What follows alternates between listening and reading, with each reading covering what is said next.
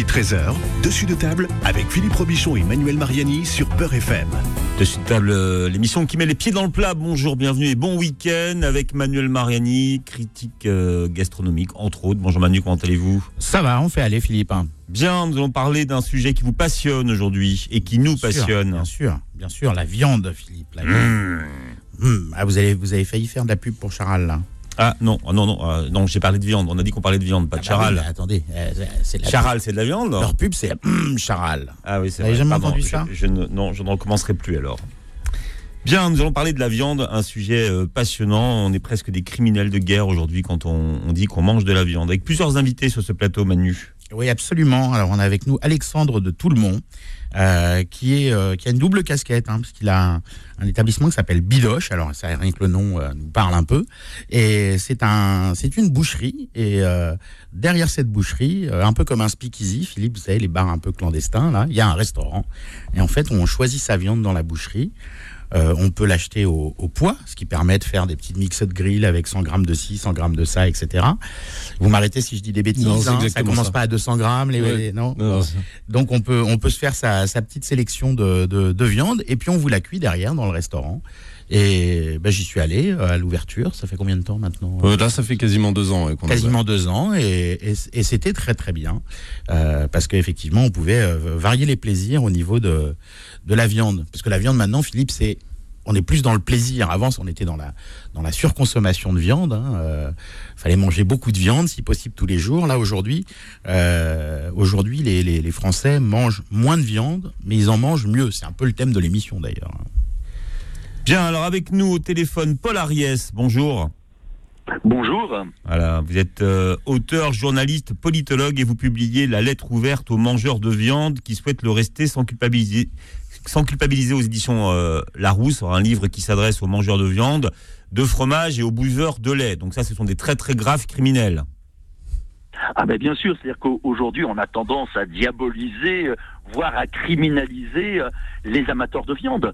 Mais je crois qu'il faut se souvenir que manger euh, de la viande dans l'histoire de l'humanité, ça n'a jamais été un, acte différent. Et je dirais le fait de manger en- ensemble, c'est ce qu'on appelle la, commensalité, le, ce, plaisir que l'on peut avoir à, à partager, c'est venu justement par la consommation de viande. C'est-à-dire que les préhistoriens ont vieil adage où ils disent que un chasseur ne mange jamais son propre gibier. Et, eh bien, pour moi, l'essentiel, c'est bien cette notion euh, de partage. Et quitte à partager, autant partager de bonnes choses.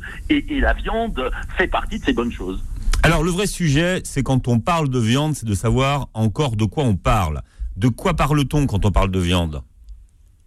Ben, pour moi, il n'y a, y a pas, je dirais, une opposition entre, d'un côté, ce qui serait bien, c'est-à-dire les protéines végétales, et d'un autre côté, ce qui serait mal, les protéines euh, animales. Je dirais que la vraie opposition, c'est entre, d'un côté, la production industrielle de protéines, qu'elles soient animales ou végétales, et d'un autre côté, moi, ce que je défends, avec beaucoup d'autres, c'est-à-dire une agriculture et un élevage paysan. Et, aujourd'hui, je dirais, lorsqu'on dénonce l'élevage, en réalité, ce qu'on dénonce, c'est l'industrialisation de l'élevage. Et au contraire, ce qu'il faut, c'est défendre des petits paysans, euh, une petite agriculture. Parce que le grand danger, c'est cette rencontre, ce mariage qui est en train de se réaliser entre ce qu'on appelle le milieu des végans abolitionnistes, c'est-à-dire qui, n'aiment pas à titre individuel la viande, bah, tant mieux pour eux, ou tant pis, mais, qui souhaitent, eux, interdire à tout le monde d'en élever ou d'en manger. Donc ce qui est dangereux, c'est le mariage entre ce courant végan abolitionniste et puis euh, le lobby financier euh, qui lui a choisi d'interdire l'élevage pour développer, parce que c'est une affaire de business, pour développer tout simplement le marché de la fausse viande, du faux fromage, du faux lait, c'est-à-dire de la viande fabriquée à partir, à partir de cellules souches. Et le discours des végans, je dirais, c'est un discours complètement faux. C'est-à-dire qu'on on accuse, on accuse les mangeurs de viande d'être responsables de la faim dans le monde, mais, mais c'est complètement absurde.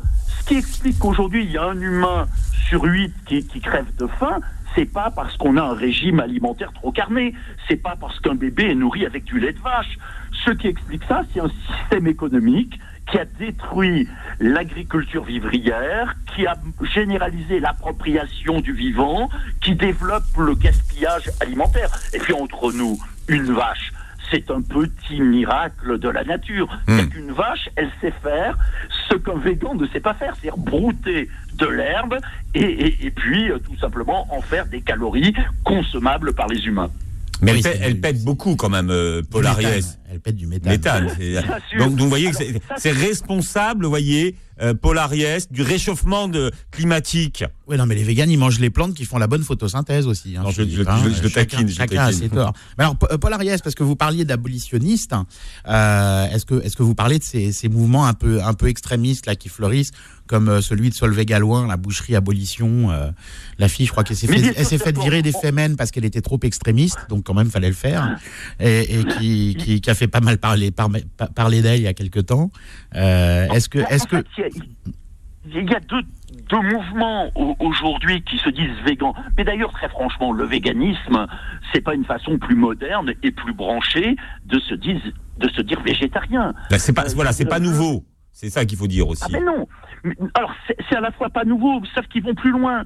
C'est-à-dire que eux, ils considèrent qu'il faut non seulement ne pas manger de viande, ne pas porter de pull en laine, ni de chaussures en cuir, mais, mais ils oublient, ils oublient en fait que euh, l'agriculture tue en moyenne 25 fois plus d'animaux que l'élevage. Alors bien sûr, c'est pas les mêmes, mais tout bon jardinier sait qu'il ne pourra pas manger de laitue s'il ne, s'est pas débarrassé des limaces, et qu'on ne pourra pas manger euh, de pommes de terre sans faire la chasse au dorifort, et qu'on ne peut pas produire un kilo de blé sans tuer en moyenne une soixantaine de petites souris. Mais, mais vous avez rappelé que effectivement nos vaches dans les prés, eh bien, euh, elles émettent du CO2. Sauf que là encore, je dirais accuser l'élevage d'être responsable de la dégradation du climat, c'est ne rien comprendre au, problème. L'élevage industriel, l'élevage hors sol, oui, il est en partie responsable, mais c'est pas d'ailleurs la cause principale. La cause principale, ce sont les transports. Mais une prairie avec ses vaches, c'est pas une source d'émissions de carbone, c'est un puits de carbone. Une prairie d'un hectare absorbe 1,5 tonnes de CO2 par an. Et si on suivait, bah, si on suivait la logique des végans, on, on supprimerait tout l'élevage. Et l'élevage, c'est aussi la défense non seulement des prairies, mais des, et finalement de la biodiversité. Et, et cette biodiversité, eh ben, elle est très bonne pour les humains, mais elle est très bonne aussi pour l'avenir de la planète. Puis vous savez, il y a, y a un troisième gros mensonge que Oui. tiennent les végans, c'est lorsqu'ils croient nous, nous assommer une sorte d'argument final en, en disant qu'on serait responsable, nous, parce qu'on aime manger de la viande, qu'on serait responsable de la, de la crise sur l'eau et, et du fait qu'un milliard d'humains n'accèdent pas à l'eau potable. Ouais. Alors là encore, c'est tout confondre. Ils avancent toujours les deux mêmes chiffres. Ils nous disent que pour produire un kilo de blé, il faut utiliser 100 litres d'eau. Et ils ajoutent que pour produire un kilo de bœuf, il faut consommer 15 000 litres d'eau. Alors c'est vrai en apparence, mais seulement en apparence.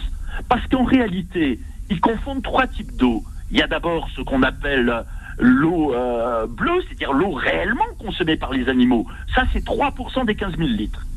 Ensuite, il y a ce qu'on appelle l'eau grise, c'est-à-dire l'eau utilisée pour assainir les installations. C'est encore 3% des, euh, de- des 15 000 litres. Et puis, il y a ce qu'on appelle l'eau verte.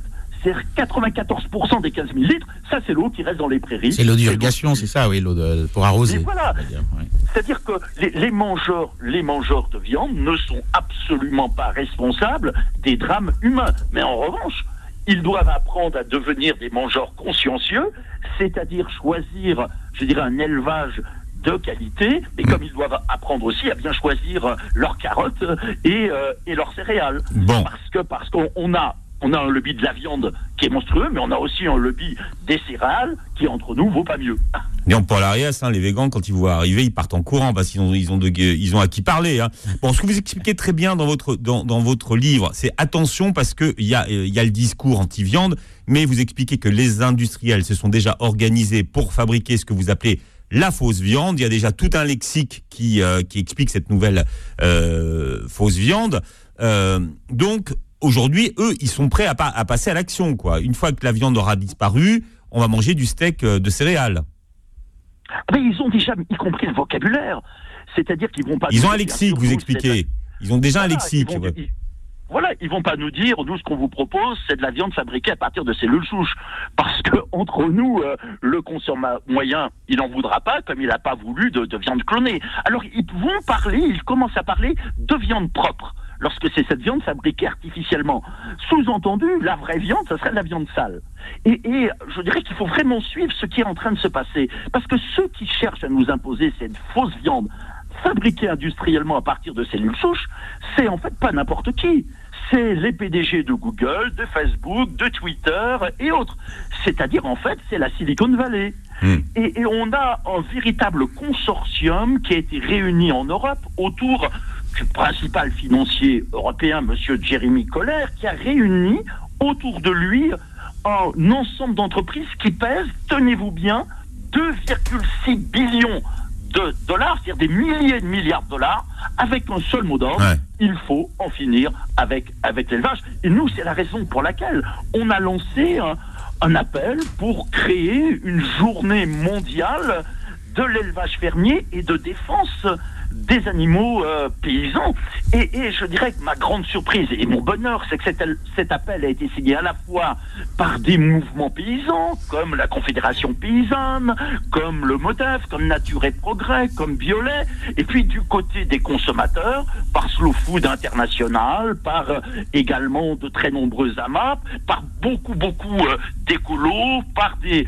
Alors, des e- expliquez peut-être les AMAP pour les auditeurs, pour, pour les auditeurs qui ne connaissent pas les ah, AMAP.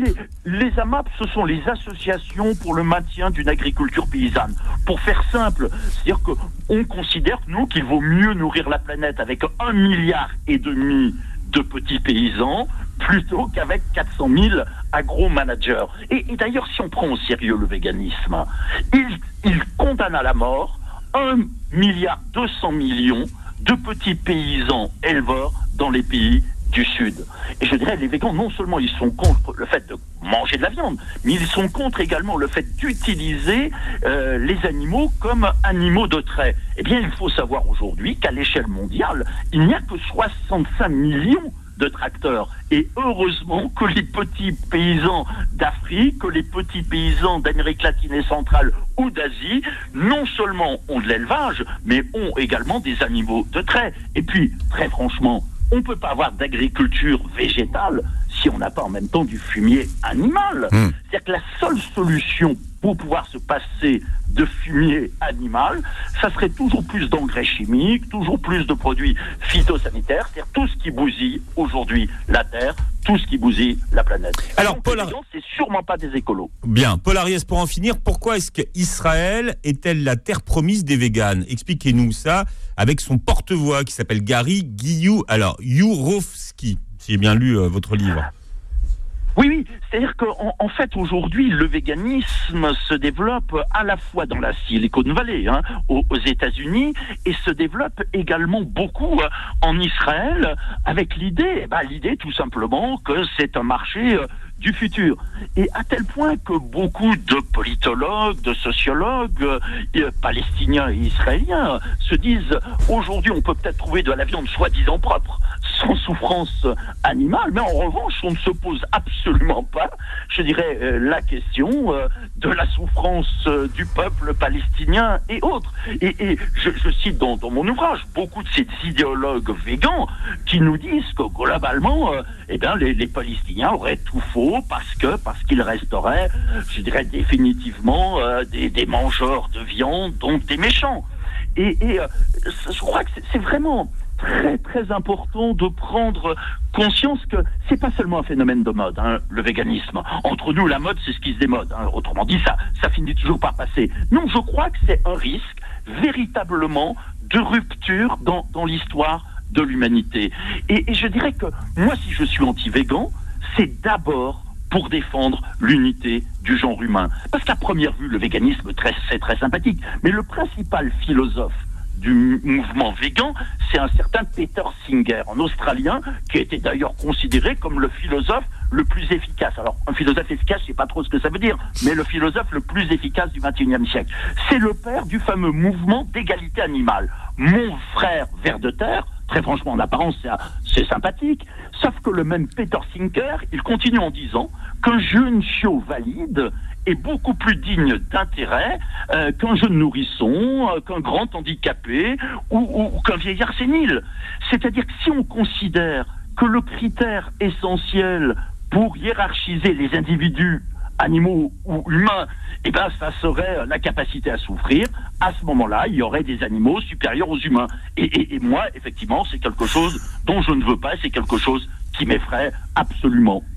Paul, Paul Ariès, moi je veux dire franchement, je vous adore, hein, vous arrivez à couper la parole à Manuel Mariani. Ça, j'ai jamais vu ça.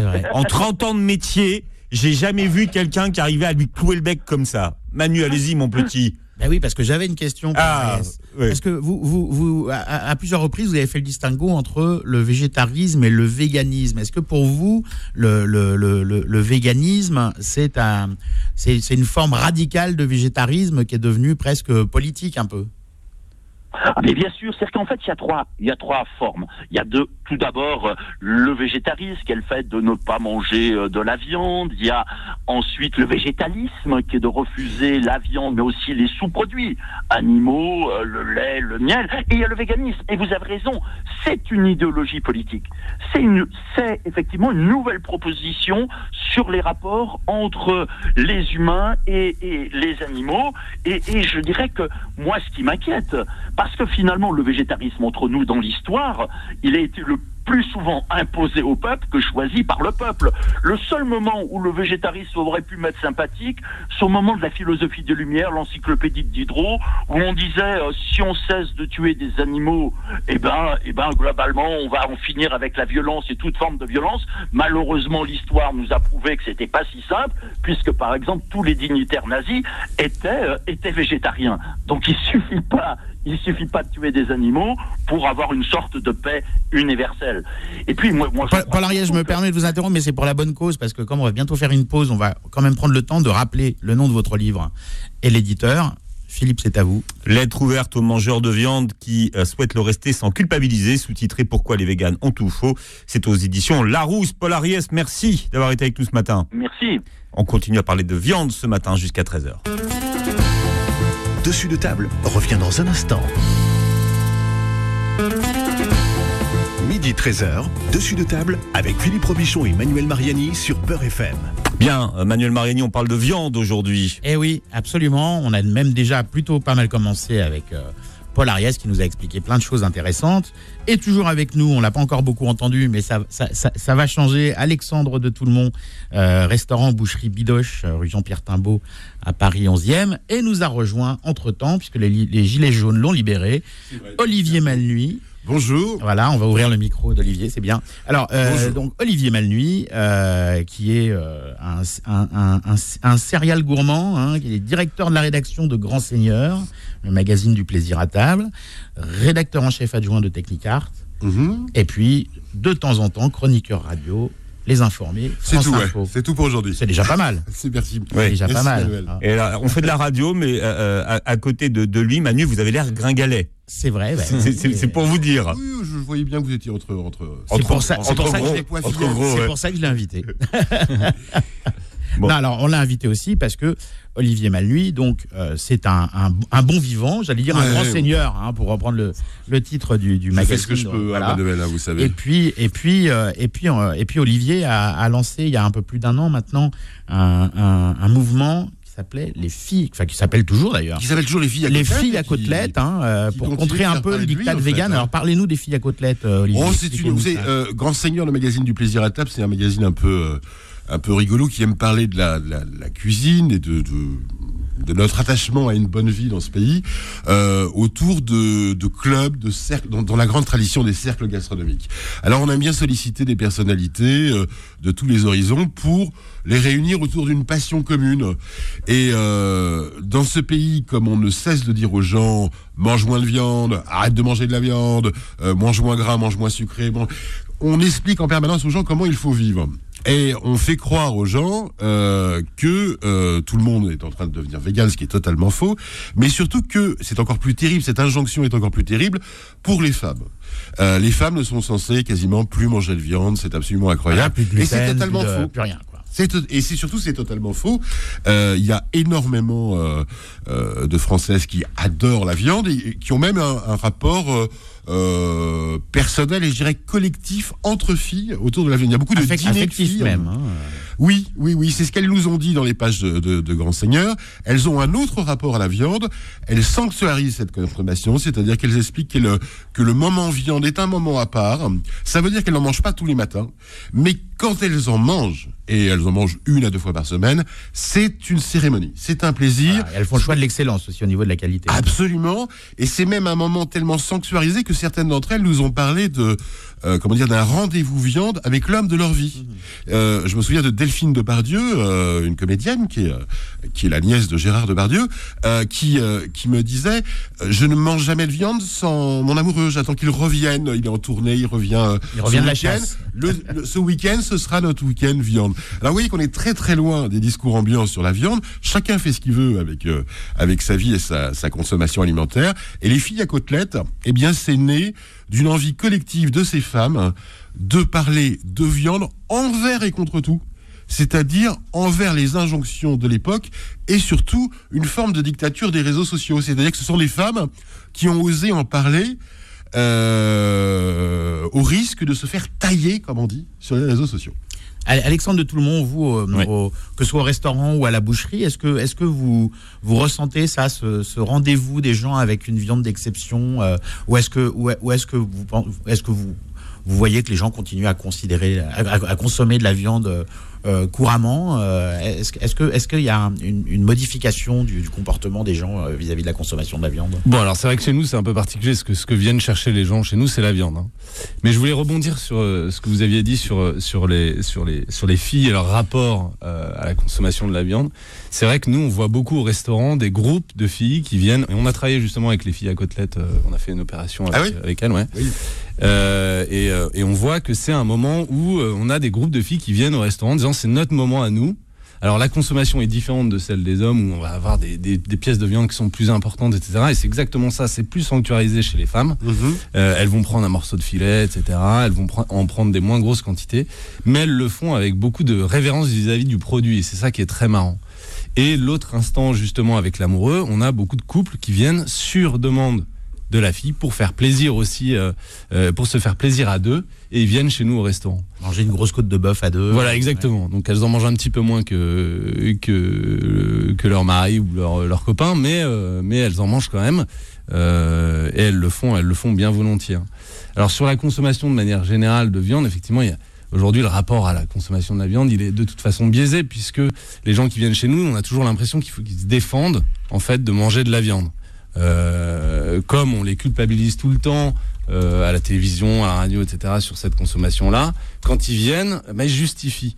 Et, euh, et c'est là où, le, où, moi, ça me paraît un petit peu pernicieux ce rapport qu'on a à la viande, parce que euh, si le but c'est pas de dire il faut en manger énormément ou arrêter complètement d'en manger, puisque c'est ça aujourd'hui le débat qu'on a avec la viande. C'est euh, et c'est le discours que nous bouchers on a beaucoup avec nos clients, c'est mangez-en moins, mais regardez d'où elle vient, mangez-en de la meilleure, pas de la meilleure en termes de goût, de la meilleure en termes de production. Alors, on peut peut-être poser aussi la question à Wadi Jriri de l'atelier de la viande, qui est peut-être avec nous parce qu'il est en plein boulot là. Il, a- il est dans Bien. sa boucherie. Bonjour Wadi, comment ça va? Bonjour, ça va Bonjour tout le monde. Bah, la bouche- boucherie halal bio. Ouais, boucherie bio halal, hein, rue Claude de Camp dans le Ouais. dans, dans le 12e. Alors, euh, est-ce que est-ce que chez vous, Wadi, il y a une, euh, une grande part de clientèle féminine euh, ou c'est plutôt les hommes qui viennent acheter la bidoche?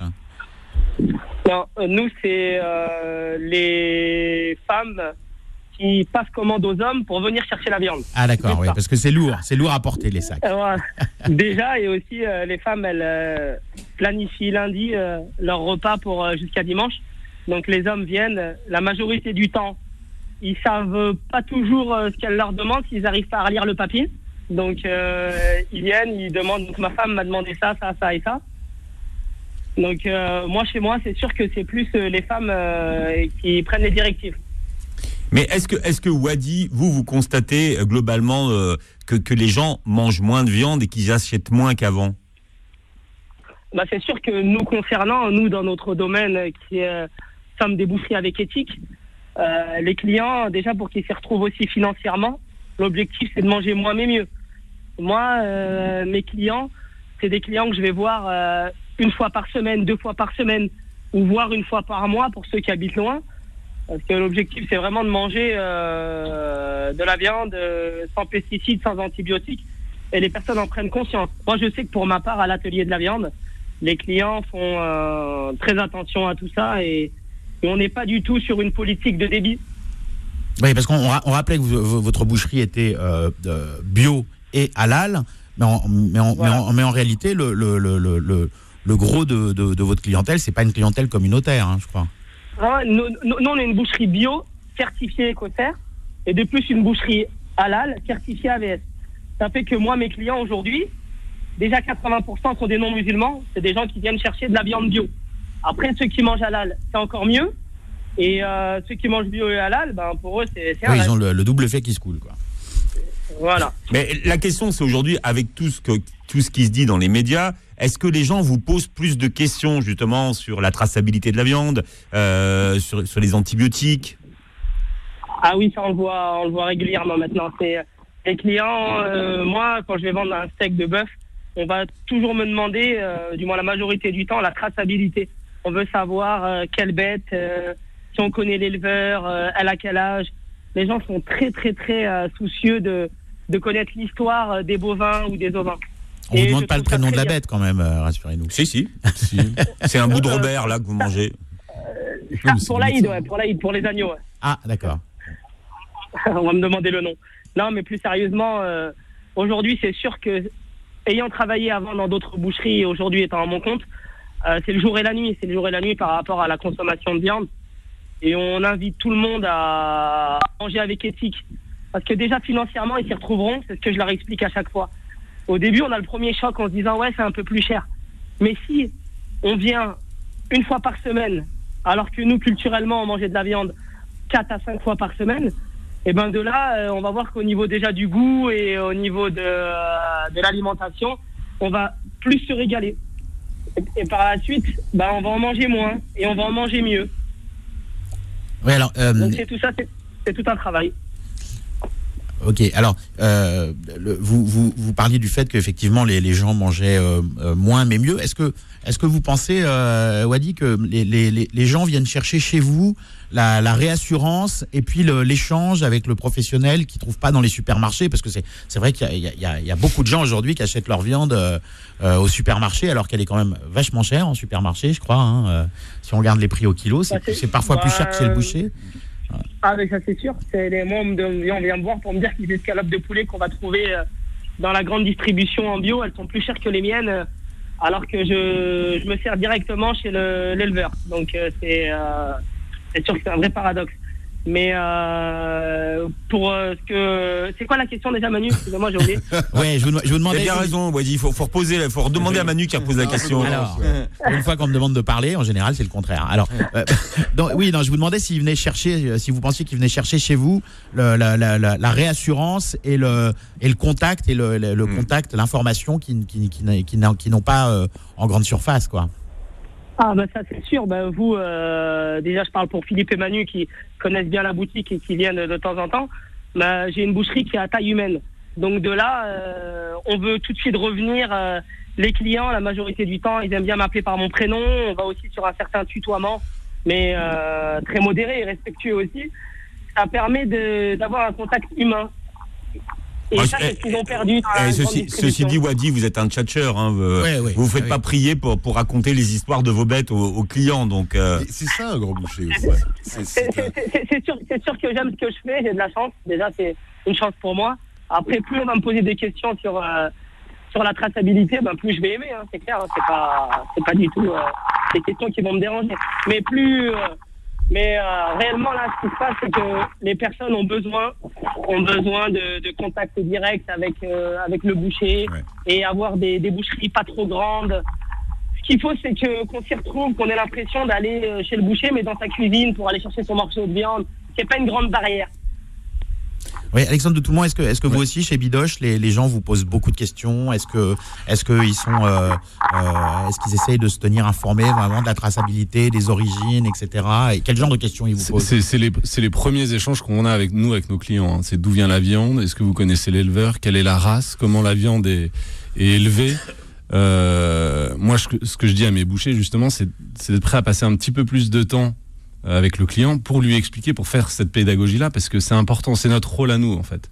Aujourd'hui, le boucher, c'est plus le, le, la, la pièce maîtresse de la viande. En fait, nous, on n'est qu'un intermédiaire, en fait, entre un éleveur qui fait bien son boulot et un client qui veut se faire plaisir euh, avec de la viande. Donc euh, nous, on a euh, une obligation de moyens entre guillemets hein, vis-à-vis du client, c'est de nous assurer euh, qu'on travaille justement avec ces éleveurs qui bossent bien, euh, avec des élevages extensifs, des bêtes qui sont au pré, euh, comment sont nées. On nous demande comment sont abattues les bêtes, on nous demande voilà tout ça, c'est des, c'est des réponses qu'on doit avoir nous, c'est important, et c'est des questions euh, qu'ont les clients hein, spontanément aujourd'hui. Alors qu'avant, la question qui se posait, c'est est-ce que c'est tendre? Exactement. Voilà. Est-ce que c'est tendre Est-ce que c'est maigre? Si je peux me permettre, c'est- c'est là que nos amis véganes n'ont pas tout compris. Il n'y a pas une profession où on est plus préoccupé par le bien-être de la bête et la façon dont on l'abat que chez les bons bouchers de quartier.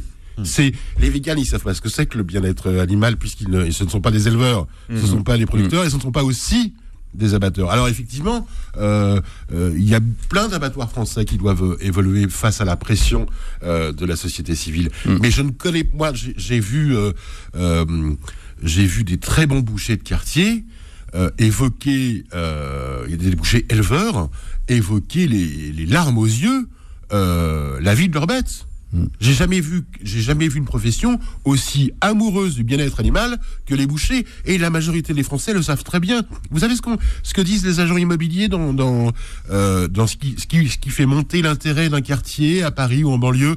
Est-ce qu'il y a un bon Un boucher? et un un bon passionné. boucher dans le Ouais. quartier. Si vous avez un bon boucher la rue, dans la rue où vous habitez, vous êtes heureux. La, la- la majorité des, des- des gens qui aujourd'hui vont chez les bons bouchers, c'est pas un commerçant comme les autres. Le boucher, c'est l'ami de la famille. On lui demande conseil. C'est presque un docteur. Je- D'ailleurs, Alexandre, il y a- une question que je me posais, Alexandre de Toulmont, Ouais. c'est est-ce que, est-ce que pour vous, le, le fait d'accoler euh, votre boucherie à un restaurant, est-ce que c'était pour que ce soit viable économiquement? Parce que justement, les boucheries de centre-ville ne marchent peut- il y en- a moins et elles marchent peut-être plus autant. Ou est-ce que c'était parce que c'était votre concept de, votre concept de départ? Est-ce que Bah, si, il, y a, il y a plusieurs choses. hein. Effectivement, je trouve que euh, bon, économiquement, c'est intéressant d'avoir aussi un restaurant euh, accolé à une boucherie. Euh, pour, pour, pour moi en tant que, en tant que boucher, c'est intéressant pour le client aussi. C'est-à-dire que dans beaucoup de restaurants de viande aujourd'hui, euh, on va avoir du mal à savoir ce qu'on va avoir dans notre assiette. Et la personne qui va pouvoir nous parler de la viande, c'est-à-dire le, serveur, est pas forcément la mieux informée, en fait. Alors que le boucher, lui, il connaît. Euh, chez nous, on passe euh, par la boucherie pour accéder au restaurant. Le boucher est là quand le restaurant est ouvert. Et du coup, ça permet en fait de, de, poser ces questions-là aussi quand on est au restaurant. Parce que le sujet qui est important, c'est, comme vous le disiez, on consomme moins de viande en boucherie, on, on essaye d'en consommer de la meilleure quand on est client. Euh, en revanche, la consommation de viande au restaurant, et ça c'est, moi j'en reste quand même persuadé, à Paris en tout cas, hein, pour ce que je connais, c'est un- une vraie tendance. Les restaurants qui ouvrent euh, depuis 2-3 ans, il y a une thématique viande qui est très forte. Alors, il va y avoir des tendances sur euh, du barbecue texan, mais on mange de la viande au restaurant. Alors, il y a plusieurs raisons à ça. hein. Euh, on sait plus la cuisiner, euh, on n'a plus envie de s'en occuper, les gens mangent moins chez eux, ça fait de la fumée dans la euh, cuisine ça fait de la fumée, ça pue, c'est compliqué, etc. Boucher Wadi. Ah. L'atelier de la viande, c'est 77 euh, rue Claude Decamp dans le 12e. euh, le meilleur poulet rôti de Paris aussi, c'est moi qui vous le dis. À bientôt, Boucher Wadi. Et on parle de la viande jusqu'à 13h, ce Beurre FM. Dessus de table revient dans un instant. Midi 13h, dessus de table avec Philippe Robichon et Manuel Mariani sur Peur FM. Je perds ma voix, moi. Oh, pardon. Voilà, Manu, manger de la viande. Alors moi, je sais pas s'il faut en manger moins, mais il faut en manger. Il faut en manger, en manger de la bonne, de la viande. Voilà, ça fait partie des grands plaisirs euh, de la vie. Avec euh, des invités sur ce plateau, Manu. Oui, absolument. Olivier Malnuit, directeur de la rédaction de Grand Seigneur, le magazine du plaisir à table, rédacteur en chef adjoint de Technicart. Euh, je déroule le CV à chaque fois. hein. Ouais. Ça lui fait, je sais que ça lui fait plaisir. Et là, il est 13h. Et chroniqueur radio, les informés sur France Info. Voilà, et puis également avec nous Alexandre de Toulmont, restaurateur et boucher. La boucherie restaurant Bidoche, 7 rue Jean-Pierre Timbaud à Paris 11e. D'ailleurs, Alexandre, si mes souvenirs sont bons, euh, vous, c'est une reconversion, la boucherie, parce que vous n'êtes pas du tout, du tout dans ce domaine-là à la base. Ouais, non, exactement. À la base, je faisais de la banque. hein. Je fais D'accord. pendant pendant cinq ans. Et puis euh, et puis voilà, j'avais très envie de faire un métier autour de la Ouais, mais de la gastronomie et euh, et voilà, j'aimais particulièrement la viande. Je trouvais que ce côté euh, très convivial euh, autour de la bonne de la bonne viande m'intéressait énormément. Et puis c'est un métier d'artisan, donc. Et ce que je veux dire, c'est que Wadi, qu'on a eu au téléphone, était trader. Ouais. ouais. Donc voilà, c'est ce qui, veut dire que finalement, c'est une deuxième vie, euh, la boucherie. Mais est-ce que ça veut dire que c'est un métier qu'on n'arrive plus à vendre aux gamins? Quand ils sont en, en- en âge d'aller en apprentissage, euh, quand ils sont étudiants? Je pense que c'est en train de changer, mais alors c'est vrai que pendant très longtemps on faisait de la boucherie parce qu'on pouvait faire rien d'autre. hein. Euh, les parents mettaient les gamins en apprentissage dans la boucherie parce que euh, Ouais, c'était boucherie ou mécanique, quoi. ouais. Exactement. Et aujourd'hui, et ben comme euh, bah, comme on le voit sur le thème de l'émission d'aujourd'hui, c'est il y a une conviction en fait. hein. et pour bien faire ce métier, il faut qu'il y ait des partis pris qui soient forts par les par les patrons. euh, et, et voilà, c'est tout l'intérêt. Est-ce qu'il y a- est-ce y a c'est, pas. euh, si je peux rebondir Allez-y, sur- allez-y, non, allez-y. non, non seulement c'est en train de changer, mais il faut dire aux gens que c'est c'est, euh, un métier qui a plein d'opportunités en ce moment parce que effectivement euh, il y a il y a plein de postes à pourvoir. Mm. Euh, dans certaines régions, il y a un poste sur deux qui, qui ne trouve pas euh, Mm. qui ne trouve pas d'employé et donc c'est un métier où euh, quand on sort même d'un CAP boucher, on peut évoluer très vite Ouais, ouais. et gagner nettement mieux sa vie que dans bien d'autres métiers. Donc, euh, il y a du buzz sur la boucherie française. et c'est un métier d'avenir. Ah, Voilà, quand c'est bien fait, le métier de boucher, c'est un métier d'avenir. Ouais. Je veux dire, parce que euh, l'avenir de la viande, euh, je suis désolé pour euh, mes amis de, de- des grandes surfaces, mais l'avenir de la viande, il est dans la boucherie traditionnelle. Ouais, chez l'artisan Et boucher. puis, les, et puis la découpe, le geste. Euh, on parle même du geste du pianiste sur, ce- sur certains moments de découpe. Mm. Vous avez la classe. C'est quoi Vous le geste du pianiste Ah, le geste du pianiste, c'est. euh, tu veux peut-être mieux l'expliquer que moi, non? C'est c'est vraiment. euh, c'est Desnoyers qui m'a raconté ça. C'est quand tu. Je suis pas un spécialiste, hein, mais c'est quand tu tu prends ton élan, un peu comme un pianiste qui va Ouais, ouais. qui va jouer un, un grand concerto.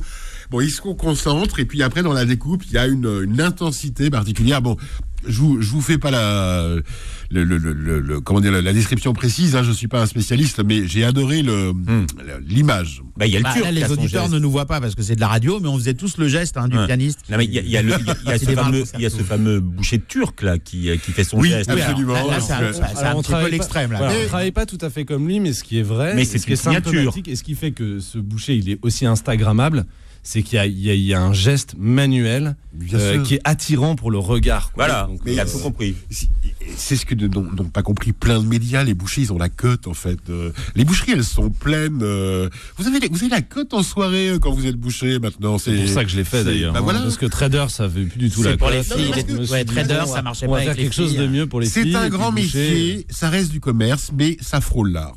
Est-ce qu'il a- n'y a pas un- aussi un effet euh, Top Chef, Master Chef qui ont, qui ont remis, qui ont rendu leur lettre de noblesse au métier de la gastronomie? Ouais, c'est indéniable. Ouais. Je pense que c'est arrivé par la cuisine et ça déborde un peu sur tous les métiers de Ouais, bouche. la pâtisserie, Boulanger, euh, pâtissier, chocolatier, boucher.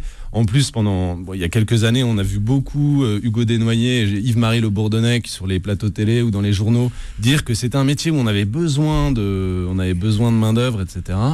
Et c'est vrai que c'est un métier hyper manuel. Et à ce titre-là, les gens aiment beaucoup regarder le boucher travailler. Au même titre qu'ils aiment voir un cuisinier monter un plat, etc. Alors aujourd'hui, il faut être bac plus 20 quand on est client et qu'on va acheter de la viande à la boucherie. Avant, c'était plutôt simple. On vous demandait un roast beef. Maintenant, il y a de la viande qui vient de partout. Est-ce que ça veut dire que finalement, en termes de viande, il y a des, il y a des, modes aussi? Ah, le- Oui, ça c'est certain que on entend beaucoup parler aujourd'hui de euh, Le bœuf de Calice, de l'Angus, Calice, le- voilà, ouais. euh, du wagyu, de l'angus, etc. Bon, là-dessus, je, je peux pas trop moi personnellement me, enfin, en, en parler, parce que moi, je- le parti pris, c'est plutôt de mettre en avant. Euh, Toujours dans cette même vanne de, de- de- du terroir, etc. C'est les élevages de chez nous, quoi. Donc moi, ce que j'aime, c'est les bêtes de chez nous, élevées dans leur terroir, Euh, et en plus, ça amène une cohérence vis-à-vis du discours qu'on a. Vous euh, entendez pour le Stone et client. Chardenne, là, Made in Normandie, dans votre casque, Philippe les grands amateurs des viandes étrangères, on est quand même chez les. Vraiment chez les champions du monde là, hein. c'est Ouais. c'est pas les mêmes prix, c'est Ouais, pas bon voilà, c'est chez nous il y a des- euh, dans ce pays il y a déjà de, de quoi vraiment s'amuser, se faire plaisir. Salaire, Ah, mais tout ça, ça va, ça parle. Bah, on a une biodiversité au niveau des, au niveau des races qui, un, est, est à protéger et deux, est absolument magnifique pour un pays de la taille de la France. Mais par exemple, aujourd'hui, quelles sont les, les, euh, les viandes à la mode? Ce que vous vendez le plus, vous? Moi, je fais euh, de la limousine et de la basadaise. Donc, euh, au-delà de la race qui plaît Alors, la basadaise, Ouais, c'est pas très connu ouais, comme bah, race. Alors expliquez justement, parce que c'est une, très bonne race qui a failli Ouais, disparaître d'ailleurs. Ouais, c'est une race qui a été longtemps ce qu'on appelle en conservation, hein, c'est-à-dire qu'il y a, de- il y a très peu de très peu de très peu de mères. Bon là, c'est 2800 mères. Hein, euh, Ouais, c'est pas énorme, non, basadaise. c'est pas énorme Pour quand vous même, donner ouais. un ordre d'idée, quand on parle de limousine, charolais ou long d'Aquitaine, à chaque fois on est à plus d'un million de mères en France. Euh, donc c'est vraiment une toute petite race. Euh, c'est des éleveurs qui font un gros boulot pour, euh, pour maintenir cette race-là. Il n'y en a pas beaucoup. Et la viande est excellente. Alors, ce qu'on me demande beaucoup, moi, un, c'est des bêtes de terroir. Hein, d'accord Des bêtes d'herbe, des bêtes élevées dans leur terroir d'origine. Et des bêtes qui sont, euh, qui sont dehors. Et des bêtes qui sont persillées. Alors ça, c'est la grande tendance. Et ça, c'est le, c'est le, je pense que c'est exactement ce qui arrive via bœuf de Galice et Wagyu. On voit des bêtes qui ont beaucoup de gras. Il faut toujours un petit peu se méfier de ça. Il y a, il y a plusieurs types de gras et plusieurs types d'élevage. Bon, Ouais, il le boucher, bon- il y a le du bon boucher moins bon Ouais, gras, il y a du bon gras, il y a du moins bon gras. Il y a le gras intramusculaire qui est Ouais. bon, et puis il y a le gras, gras qui est de autour qui est un peu couverture, moins etc. bon. Euh, mais tout ça, c'est des réponses que les bons bouchers euh, sont capables d'apporter. Donc c'est ça qui est intéressant. Donc attention, est-ce que le, le- les gens mangent encore du tartare? Alors de moins en moins. hein, mais- J'ai l'impression que ça disparaît, ça, comme tradition française. Mais parce que la- les, les cuissons des viandes c'est tellement génial, Ouais. c'est tellement passionnant, c'est Mm. ça anime tout de suite la maison. Le tartare c'est c'est sympa, mais c'est un truc. euh, Mais c'était très, très français, ça, de manger du tartare. Ouais. Bon, je pense que Ouais. c'est un peu galvaudé aussi. On en a vu beaucoup dans des, sur des mauvaises tables, etc. un bon tartare coupé au couteau quand même. Mais du tartare au couteau. Alors nous, on fait Mais trois moi, je le- tartares. moi, je le prends le matin, Tartare de bœuf, hein. tartare d'agneau, tartare de, tartare de veau. Et ça plaît énormément. Ah ouais, ah ouais. Ouais, et ça plaît énormément. Euh, mais voilà, il faut que ce soit bien fait. Ouais, euh, et, oui, et et au le tar- couteau. et le tartare d'agneau, pour que ce soit bon, il faut que l'agneau soit de super bonne qualité, Ouais, parce que top. sinon, Mm. ça sent un peu les, les vestiaires de les vestiaires. Ouais, de et puis on le fait avec hein. seul Ah, non, non, morceau. le vrai, tartare d'agneau, c'est que du gigot d'agneau entièrement dénervé euh, et taillé au couteau. La côte de bœuf a toujours la, la côte ou, on est, ou c'est passé de mode aussi? Ouais, ça a toujours la cote. Euh, ça, c'est vraiment le morceau. euh, Ouais, exactement. Et puis c'est le morceau qu'on fait pas à la maison parce qu'on a peur de Euh, rater non. la cuisson, on a peur de. Mais ça, je trouve que ça bouge un peu. euh, enfin, il y a quand même, euh, il y a un tel intérêt euh, dans les boucheries euh, que- qui m'arrive de fréquenter que euh, je vois des morceaux comme le paleron, par exemple, qui sont, qui sont, C'est ma grand-mère, ça. oui, Vous voyez et c'était un peu oublié. Et je- Oui. je, sens un regain d'intérêt pour le paleron. ouais. par Oui, exemple. et qu'on se met à manger en grillade, euh, un peu maturé, un peu mariné, on se met à le manger en grillade, Le paleron, chez alors que c'était un euh, morceau à braiser avant. Ouais, un morceau à braiser. Et c'est vrai que chez nous, le paleron, on le vend que à griller. On le vend que à griller parce que sur une viande qui est un peu rassie, euh, quand c'est bien préparé par le boucher, c'est-à-dire qu'il faut glisser les nerfs du paleron, c'est un gros nerf au milieu. C'est un steak qui est absolument génial. quoi. Ouais. Ouais, en termes de Qu'on mettait dans le pot-au-feu avant. ouais, pot-au-feu. Ah, qu'on met bourguignon. toujours d'ailleurs. Qu'on met toujours. Qui fait un très bon parce que pot-au-feu. C'est hein, pas mais- cher en plus. Non, voilà. Oui, un bœuf mode, un bœuf carotte avec du paleron, c'est magnifique. Ouais. Mais en fait, c'est ce qui s'est passé un peu avec euh, Ouais, je vois Olivier Malnuit opiner. Non, non, la mais c'est vrai, non, mais- la vous savez, poire, le merlan. Euh, dès qu'on parle de viande, moi je trouve que ça fait rêver. Mm. Euh, et, et, c'est- et, et puisque la société est en permanence sous tension, euh, sous forme d'injonction en fait de ce qu'elle devrait manger ou pas, je trouve qu'il y a quand même un, truc qu'on ne dit pas, c'est que quand vous avez de la viande à la maison, même au congélateur, et Dieu sait que ça c'est pas l'idéal, tout va bien. Vous rentrez à la maison, vous n'avez vous, rien préparé, vous êtes fatigué, les enfants faim. Qu'est-ce que vous allez faire si vous n'avez pas de viande? Vous allez faire des pâtes. Et pour rendre les pâtes à peu près euh, appréciables, vous allez les bastonner euh, au fromage râpé, à la sauce tomate, et puis et puis le fiston, il va il va rajouter du sel, du poivre, et puis un peu de beurre salé, et vous mangerez vous mangerez pas de viande, vous serez heureux. En fait, la façon dont on amène les gens à moins manger de viande, le, je- je- j'ai peur, hein, les dirige vers des modes de vie qui sont beaucoup moins sains. Un ado qui a besoin de manger, euh, moi j'ai un fils de 17 ans, il a tout le temps faim comme, euh, comme, euh, comme les ados qui grandissent. Le soir, si, si j'ai rien préparé, si je lui fais juste un steak, mais même sans matière grasse, hein, il se, il se prend sa viande. Alors, il le passe un steak moment. ou le steak haché euh, Non, non, non, non. un- Moi, mon fils de 18 un- ans, lui, c'est steak haché. hein, il les enchaîne. Une hein. viande que je sors du frigo, que je mets sur la poêle, et dix minutes après, on est à table. J'ai j'ai même pas, j'ai rien préparé d'autre. Il vit un moment extraordinaire avec son steak. Il ne demande pas son reste. Il a, il a très bien mangé. Pas de yaourt, pas de biscuit, rien. Dodo à l'école demain. Et Oui, ben, de je toute peux vous façon, dire vous c'est- un petit peu, votre fils, il n'a pas intérêt à réclamer des bêtes goji chez vous, je pense. hein.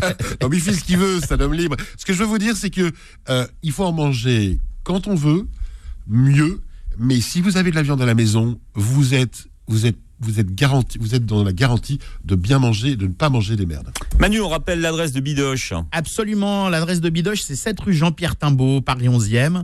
Euh, vous faites www.bidoche.fr. Exactement. Et puis, si vous allez y manger, ne vous étonnez pas hein, euh, si vous ne voyez qu'une boucherie, parce que le restaurant, il est caché derrière, un peu comme un speakeasy. Ouais. Et puis, on rappelle, euh, Grand Seigneur. hein, Ah, grand Seigneur, bah, c'est euh, le prochain Grand numéro. le- Seigneur, le prochain numéro qui est un numéro très viandard, hein, je crois. Pas du tout, pas, Pas du du tout. Des légumes, des fruits euh, et de la viande, bien sûr. Et de la viande, kiosque, Végétarien, Parce que ça va avec. Et surtout notre grand événement, le boucher jump. Nous invitons tous les gens qui aiment leur boucher à sauter de joie chez leur boucher. En musique, vous pouvez regarder ça sur l'Instagram. Touche pas à mon boucher, vous allez voir, c'est très drôle. Très bien. Et donc, euh, ben, en vente euh, dans tous les, chez tous les bons marchands de journaux, Grand Seigneur. Et chez tous les bouchers qui nous aiment aussi. Et chez tous les bouchers éventuellement, peut-être peut-être chez Bidoche bientôt. Parce que euh, c'est c'est pour la presse, la presse va mal, vous le savez. Mais si vous faites un steak, un magazine, euh, en Ah, c'est la totale, ça là. cartonne. En écoutant Alors, un podcast de la de Beurre viande et FM. achetez Grand Seigneur. Voilà. Merci, vous réécoutez donc l'émission podcast trois fois www.beurrefm.net. Demain, c'est Steve qui fait son premier book club entre midi et 13h. À demain. Retrouvez Dessus de table tous les samedis de midi à 13h et en podcast sur beurrefm.net et l'appli Beurre FM.